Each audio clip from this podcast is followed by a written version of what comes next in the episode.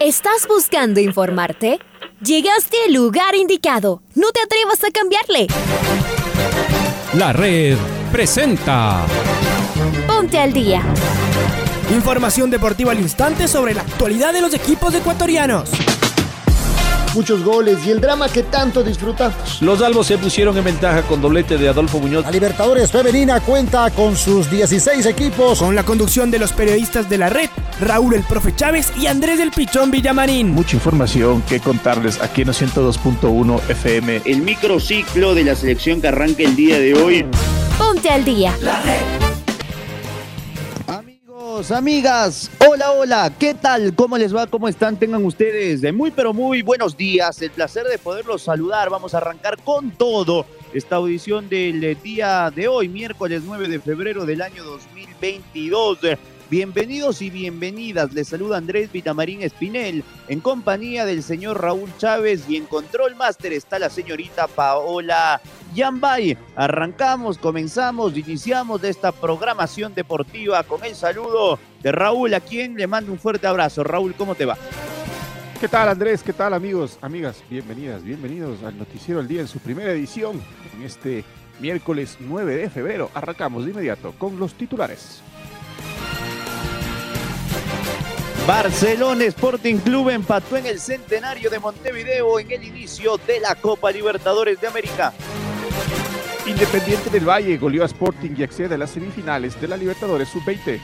Liga Deportiva Universitaria esta mañana juega un amistoso frente al Cumbayá. Transmisión de la red a propósito. Se ultiman detalles para la tradicional Noche Blanca. Directivos del fútbol ecuatoriano esperan pagos pendientes de la cadena Gol TV. Directivos del fútbol ecuatoriano esperan pagos pendientes de Gol TV. Ya lo decíamos, y los albos de sub-20 miden fuerzas desde las 15 horas ante Peñarol en la Libertadores. La FIFA cerró el pasado martes su primer periodo de venta de entradas para Qatar 2022. Y el Palmeiras jugará la final del Mundial de Clubes. Espera rival el día de hoy, que puede ser el Chelsea. Amigos, amigas, será momento de repasar el editorial del día en la voz de Alfonso Lazo Ayala. Cada vez más cerca nuestra Liga Pro y había comenzado la temporada con los partidos de la tricolor en eliminatorias, luego con el inicio de la Libertadores y el juego de Barcelona.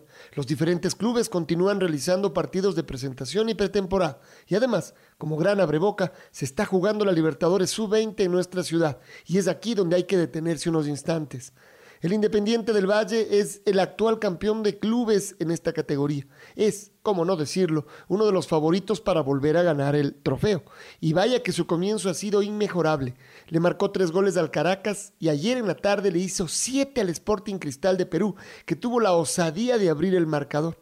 Los jugadores del IDB, muy trabajados en la mayoría de casos desde chicos por el mismo club, le pasaron por encima al cuadro peruano. El técnico Miguel Bravo, hombre que ya ha conducido en primera división, seguramente que le da un toque distinto desde la experiencia. Y además, ya aparecen nuevos nombres de jóvenes cracks en el IDB. Francisco Zagardía, Anthony Valencia, Adrián Mejía, Neyser Acosta y varios más. Cada uno irá ganando espacio y seguramente pronto varios de ellos ya estén en primera división. Liga juega su segundo partido esta tarde en el Atahualpa en el mismo sub-20. En el debut le ganó a un club de los poderosos del continente, el Inter de Porto Alegre.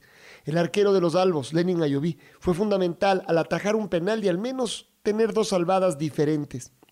Los universitarios sostuvieron la ventaja conseguida en el segundo tiempo y ahora esperan a los uruguayos del Peñarol, que también arrancaron ganando al Millonarios colombiano.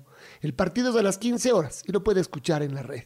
Y el tercer club tricolor, hay que mencionarlo, es de Lorense, que también comenzó ganando en la Libertadores Sub-20. Derrotó 3 a 2 a la Universidad de Concepción de Chile, luego de sufrir más de la cuenta, tras un par de errores de su defensa. Siempre estuvieron al frente en el marcador, pero recién a falta de 5 minutos, Leonardo Chamba consiguió el tanto de la victoria para el cuadro de Machal. Y volvemos al inicio de la temporada con el empate del Barcelona en Montevideo.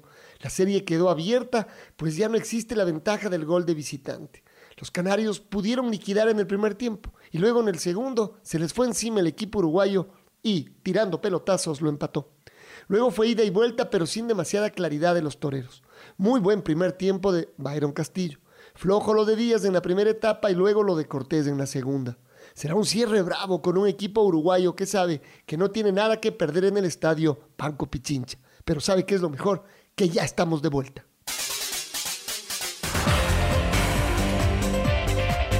Muy bien, ahí está nuestro director Alfonso Lazo Ayala, que se ha recuperado, como lo acaba de decir, en el cierre de su editorial. Comenzó la copa más bonita de todas, arrancó la Libertadores de América, Barcelona y el City Torque en el centenario de Montevideo.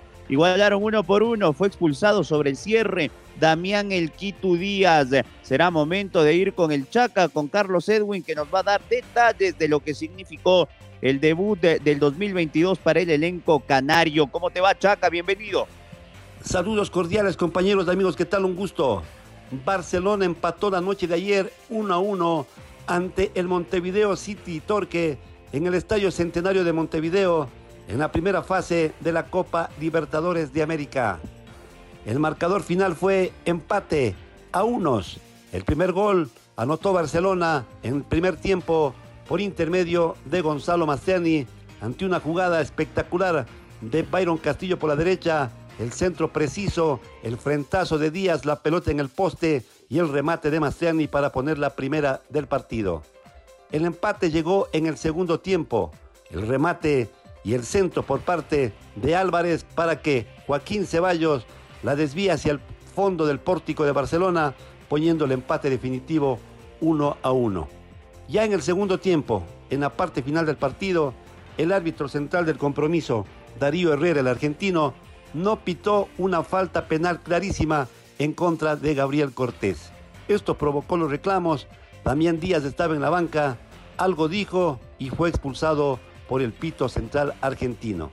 El Quito Díaz se perderá el partido de vuelta en el Estadio Monumental Banco Pichincha. El resultado final, Barcelona 1, Montevideo City 1. Continuamos con más en el Noticiero al Día. Gracias, gracias Carlos Edwin. Y es momento de escuchar a Fabián Bustos, el técnico del cuadro de Barcelona, y sus reacciones luego del empate conseguido ayer en Montevideo. Bueno, la verdad que un partido se analiza todo. Creo que hicimos un muy buen primer tiempo y los primeros 15 del segundo eh, nos costó porque no encontramos la claridad para manejarla bien y después eh, eh, los últimos 20, 25 me parece que, que, yo, mucho más peligro que ellos y generamos muchas más situaciones como para llevarnos la victoria. en líneas generales el, esfuerzo que hizo el equipo, me quedo con el primer tiempo muy bueno y los últimos creo que 20 minutos que el equipo hizo las cosas como para llevarse la victoria. ¿Está consciente, profesor, siendo este el primer partido oficial, que hay que trabajar más para que ese dominio del equipo en el terreno de juego se vea reflejado en el resultado? Sí, eh, la realidad fue esa, el primer tiempo. Si hubiéramos tenido más efectividad, nos podríamos haber llevado una diferencia que hubiera sido tranquilizador y cómoda al descanso. Un equipo que, juega, tiene una forma de jugar muy clara, que corren mucho y que tienen un buen manejo de pelota pero nosotros tuvimos tres, cuatro situaciones, aparte la del gol en el primer tiempo, como para llevarnos, para subir al marcador y sacar una diferencia. Cuando no, tenemos esa efectividad, obviamente el partido siempre está corto para que el rival empate en este caso, ¿no? No nos crearon situaciones de gol, sí tiraron varios centros, dominaron territorialmente, pero las situaciones de gol, las posibilidades de concretar fueron nuestras y, nos falta obviamente seguir trabajando. Fue nuestro primer partido en una cancha dura, grande, ancha, larga, muy buena, hermosa. Eh, y bueno, creo que el partido no, no deja de ser positivo, más allá de que queríamos ganarlo y obviamente toda nuestra gente igual. Ahora con este empate en Montevideo, ¿qué será lo inmediato a mejorar para clasificar a la siguiente fase en la ciudad de Guayaquil? Un poco de todo, eh, mejorar la pelota parada defensiva, mejorar eh, la finalización, eh, detalles que, hacen que, podamos aprovechar algunas situaciones que hoy, no que hoy las tuvimos y no las pudimos aprovechar. Las palabras de Fabián El Toro Bustos tras el debut en Copa Libertadores de América. Nos cambiamos a la tienda universitaria y será momento de escuchar al señor Esteban Paz, directivo de Liga Deportiva Universitaria, que se refiere a la salida de Yorcaev Reasco. A propósito, hasta ayer 10 de la noche no llegaban los contratos hacia Yorcaev. Con su agente estuvo esperando los mismos y no llegaba. Y en teoría, el día de hoy debe viajar hasta la Argentina. Serán horas claves las del día de hoy, evidentemente en el transcurrir del día, si llegan o no los contratos, porque vuelvo y lo repito, hasta ayer en horas de la noche no llegaron los mismos. Eh, ahora sí, vamos con Esteban Paz sobre el tema de Reasco y sobre eh, la llegada del el último extranjero. Liga completará su cuota foránea y hasta donde tenemos entendido será un volante de generación. Escuchamos. Yorka Reascos. Mira, eh, no ha sido una negociación fácil por distintos motivos. les tengo que decir que Newell's ha hecho una excelente oferta. Inició una oferta que fue rechazada y Newell's fue elevando esta oferta a llegar a, niveles que para, para mi percepción en el mercado que estamos viviendo o inclusive en un mercado normal es una excelente propuesta. Hemos encontrado algunas dificultades ahí y todavía no está cerrado. Confío plenamente en que los representantes del jugador, el padre del jugador, puedan pensar adecuadamente en cómo benefician a, a Yorka, no cómo perjudican. Esa es la realidad. Creo que los representantes están sumando. Espero que la familia también sume para que Yorka pueda tener un futuro que puede ser muy importante para él, para su futuro. 23 años, llegar al fútbol argentino, que bajo todo punto de vista es un mejor fútbol que nuestro. Llegar a Newells le puede hacer que él crezca muchísimo como jugador y como persona. Y eso inclusive le puede ayudar a llegar en una mejor manera, en una mejor forma al Mundial, si es que es llamado por el técnico Gustavo Alfaro al final de, del año. Esta, este ingreso que estamos generando por, por va de alguna forma a suplir un poco el enorme pasivo que tenemos. Sin embargo, no podemos quedarnos cruzados de brazos porque queremos darle todas las herramientas que el técnico necesita para poder hacer un gran campeonato.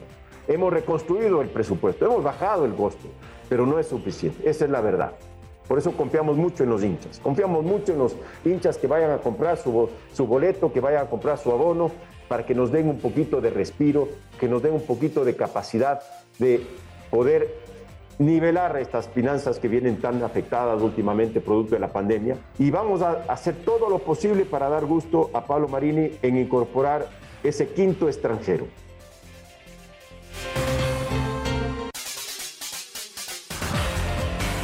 Seguimos en la tienda universitaria y es momento de escuchar a Diego Castro que nos va a hablar sobre la Noche Blanca que será este sábado.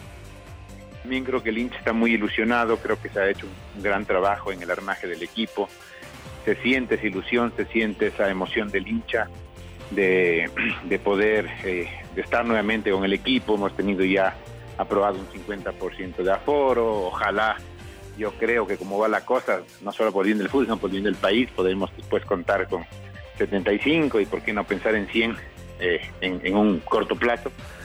Eh, poder tener nuevamente el aliento del público en el estadio, que sabemos que ayuda mucho por supuesto, en lo emocional, en lo deportivo y también en lo económico. Entonces, creo que hay mucha ilusión. Tenemos una gran fiesta que estamos preparando para este día sábado, que, los hinchas, ese 50% de, de, hinchas que puedan asistir al estadio, disfruten de un gran, gran espectáculo. Como siempre, con sorpresas, con mucha música, luces, color y bueno, y por supuesto el plato de fondo, como siempre, que es, que es ver a Liga, ¿no? Ver a Liga ya ya prácticamente lista a una semana de arrancar el, campeonato, que creo yo que es lo que a todos nos ilusiona. Hemos tenido grandes partidos eh, amistosos que si bien sabemos que no son una norma, que porque lo ganas, los ganas quiere decir que te va a ir bien, pero que al menos se ve, se ve que el equipo va comprendiendo bien la, la idea del profe Marini, que hay muchos jugadores que han llegado y que tienen muy buenas condiciones y eso creo que ilusiona al hincha ilusiona al dirigente, ilusiona a todos quienes estamos pendientes de liga. Sigamos con Diego Castro, el gerente general de Liga Deportiva Universitaria, que habló sobre el tema de Gol TV. Acá lo escuchamos. Los miembros de la comisión con la gente de Gol TV y, y de Liga Pro.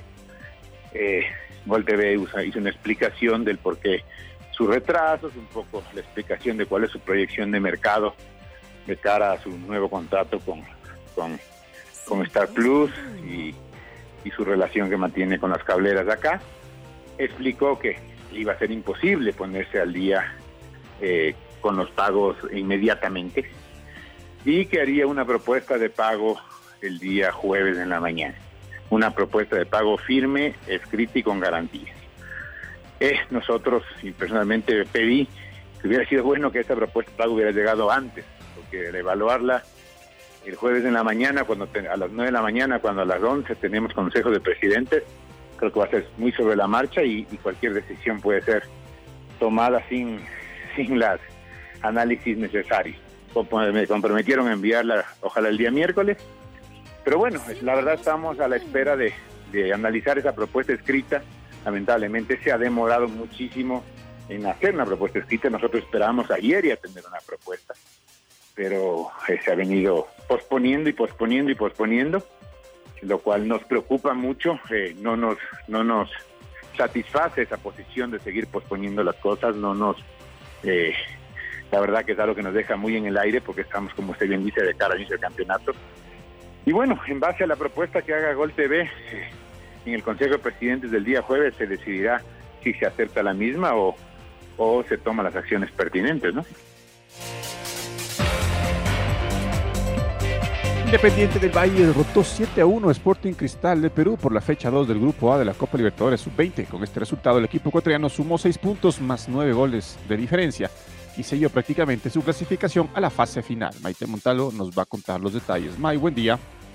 ¿Qué tal Andrés y Raúl? Un fuerte abrazo para ustedes. Tengo noticias sobre la Copa Libertadores Sub-20. Independiente del Valle goleó a Sporting Cristal y avanza a las semifinales de la Libertadores. Derrotó 7 a 1 al equipo peruano por la fecha 2 del Grupo A de este torneo y con ese resultado el equipo ecuatoriano sumó 6 puntos más 9 de gol diferencia y prácticamente ya selló su clasificación a la fase final. Independiente alcanzó segunda victoria consecutiva en ese torneo después de golear a Caracas en su primera jornada 3 a 0. Para eso, los dirigidos de Miguel Bravo aseguraron el primer puesto y de esa manera ya clasificaron a las semifinales con el objetivo de defender el título de campeón alcanzado en el 2020 en Paraguay. Los goles de los ecuatorianos fueron eh, anotados por Neiser Acosta, después apareció Anthony Valencia, Francisco Zagardía, Adrián Mejía con un doblete, Michael Caicedo y Hamilton Carcelén. En la última fecha, compañeros, Independiente del Valle tendrá que enfrentarse a Blooming de Bolivia el próximo viernes 11 de febrero a las 3 de la tarde en el Estadio Banco Guayaquil. Recordarles que solo van a acceder a las semifinales los equipos que terminen primeros de cada grupo. Hay tres, grupo A, B y C, más el segundo mejor ubicado teniendo en cuenta las tres zonas. Liga juega esta tarde frente a Peñarol por el grupo B y si llega a conseguir una victoria por un amplio marcador también ya podría estar asegurando su pase. Regreso con ustedes con más novedades. Muy bien, Maite. Fue una exhibición de fútbol ayer en Chillo Gijón con este equipo del Independiente del Valle que lo vapulió, como lo dice Maite, al cervecero. Y como lo decía Maite sobre el cierre de su nota, hoy juega Liga frente a Peñarol en el Olímpico Atahualpa por la Libertadores Sub-20. El técnico de los Albos, Rodrigo García, se refiere a lo que es la participación de los centrales en el torneo más importante de América en esta categoría. La verdad que somos todos equipos que más para instancias de definición que para primera fecha, ¿no? Enfrentar a Inter, uno se imagina cruzarlo en semifinal, en final y no en la primera fecha del torneo. Pero bueno, están los campeones de Sudamérica aquí. Hay que enfrentarlos a todos y saber que el nivel de exigencia va a ser muy alto. Nuestro grupo recluta al campeón de Brasil, al campeón de Colombia, al campeón de Uruguay y al campeón de Ecuador. Eh, cuatro países que tienen una historia muy rica en Copa Libertadores, sobre todo Brasil y Uruguay. Y nada, estamos haciendo el esfuerzo este, enorme de estar a la altura de estos grandes equipos y, grandes historias. Y, creo que ya en esta primera fecha hemos logrado creo yo que a priori era el cuco de todos Inter y nada, acá estamos, dando la cara. Es un equipo, un equipo típico de Uruguay, muy intenso, de mucha dinámica para a la hora de recuperar el balón, de pasar rápido, de defender a atacar, eh, muy organizado, fuerte, lo actitudinal sobre todo, con muy buenas individualidades, sobre todo en línea defensiva y en línea de finalización. Eh, creemos que va a ser un rival muy similar a Inter, en muchas características muy parecido en cuanto a su estructura de juego y en cuanto a las cualidades de sus jugadores, con el agregado que tienen los charrúas de, ser muy competitivos, de ser muy sanguíneos. Todos a disposición, todos con muchas ganas de ser parte del once inicial. La verdad que nada, eh, así como novedad ninguna, todos disponibles para, para, para este nuevo partido.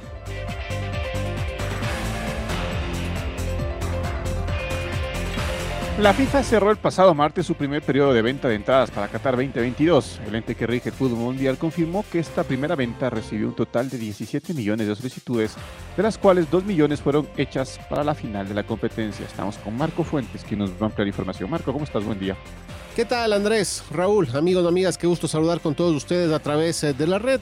En efecto, la FIFA cerró la primera etapa de venta de entradas para el eh, Campeonato Mundial de Fútbol que se desarrollará en Qatar a finales de este 2022 y un total de 17 millones de personas fueron las que solicitaron sus respectivos boletos de cara a los diferentes partidos que se estarán realizando. Los eh, países que destacaron en cuanto a cantidad de peticiones fueron entre otros Argentina, Brasil, Inglaterra, Francia, India, México, Arabia Saudita, los Emiratos Árabes Unidos y los Estados Unidos, según pudo confirmar el ente que regula el fútbol a nivel eh, mundial. Hay que recordar también que solo existirán un poco más de 2 millones de entradas eh, disponibles para este que es el primer mundial a disputarse en un país árabe y que se celebrará específicamente del 21 de noviembre hasta el 18 de diciembre de este 2022. El eh, torneo contará con un total de 32 selecciones participando en 64 partidos que se disputarán en 8 estadios distintos. En cuanto a esta primera etapa de venta de entradas, eh, la misma se extendió a lo largo de 20 días y tuvo como particularidad que casi 2 millones de solicitudes de las 17 antes mencionadas fueron específicamente realizadas para la gran eh, final. Así lo informó la FIFA pensando en el duelo que se disputará en un estadio como el Lusail Stadium con capacidad de 80 mil espectadores. Una vez concluido este primer periodo que se extendió entre el 19 de enero y el pasado día martes, la FIFA señaló que ahora se dedicará a verificar todas las solicitudes y las eventuales restricciones de compra antes de proceder a la adjudicación de las respectivas eh, localidades, Además, el organismo eh, señaló que según la disponibilidad restante, más adelante procederá a comunicar las eh, siguientes fechas eh, para los periodos de venta de localidades. Eso es lo que les podemos informar a esta hora. Amigos amigas, un gusto como siempre estar junto a ustedes. Les invitamos a que continúen en sintonía de la red. Un abrazo grande. Otro abrazo, Marquito. Y Palmeiras se clasificó para la final del Mundial de Clubes tras imponerse 2 a 0 ante el Al-Ali egipcio el día de ayer en el estadio Al Nayan de Abu Dhabi. El club de Sao Paulo, que se impuso al campeón africano gracias a los tantos de Rafael Veiga y de Dudu, se enfrentará al vencedor del choque entre el Chelsea, vigente campeón de la Champions, y el Al Hilal de Arabia Saudita, campeón de Asia que jugarán el día de hoy a las 11.30 horario ecuatoriano. El equipo sudamericano planteó un juego sólido en defensa, evitando cualquier descuido y que el contrario dispusiera de la posesión del balón, algo que le sirvió para conquistar América y que nuevamente le fue eficaz en el certamen mundialista. Palmeiras esperará rival en la final del mundo. Ahora ya estás al día junto a nosotros. La red presentó Ponte al día Informativo completo sobre la actualidad del fútbol que más nos gusta, en donde estés y a la hora que tú quieras. Quédate conectado con nosotros en las redes de la red. Síguenos como arroba la red Ecuador y no te pierdas los detalles del deporte minuto a minuto. Escúchanos en vivo en TuneIn y en los 102.1 FM en Quito. ¡Te esperamos!